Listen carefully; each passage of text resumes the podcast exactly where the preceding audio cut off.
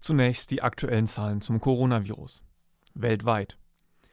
Die Johns Hopkins Universität meldet heute weltweit rund 725.000 bestätigte Corona-Fälle.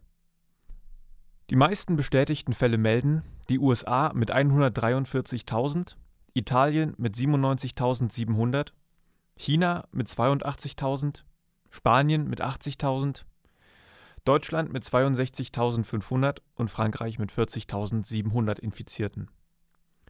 Weltweit sind rund 152.000 Menschen wieder genesen. Die Zahl der Todesopfer liegt bei rund 34.000. Italien meldet die meisten Todesopfer mit rund 11.000 Verstorbenen, gefolgt von Spanien mit 6.800, China mit 3.300 und Frankreich mit 2.600 Todesfällen.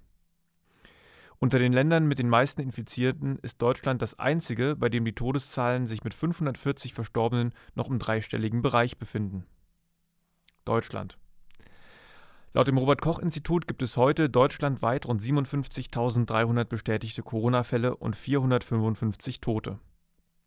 In Thüringen liegt die Zahl der bestätigten Fälle bei 719.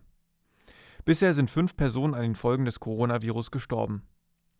Laut dem Corona-Bulletin der Thüringer Landesregierung befinden sich 58 der bestätigten Fälle in stationärer Behandlung.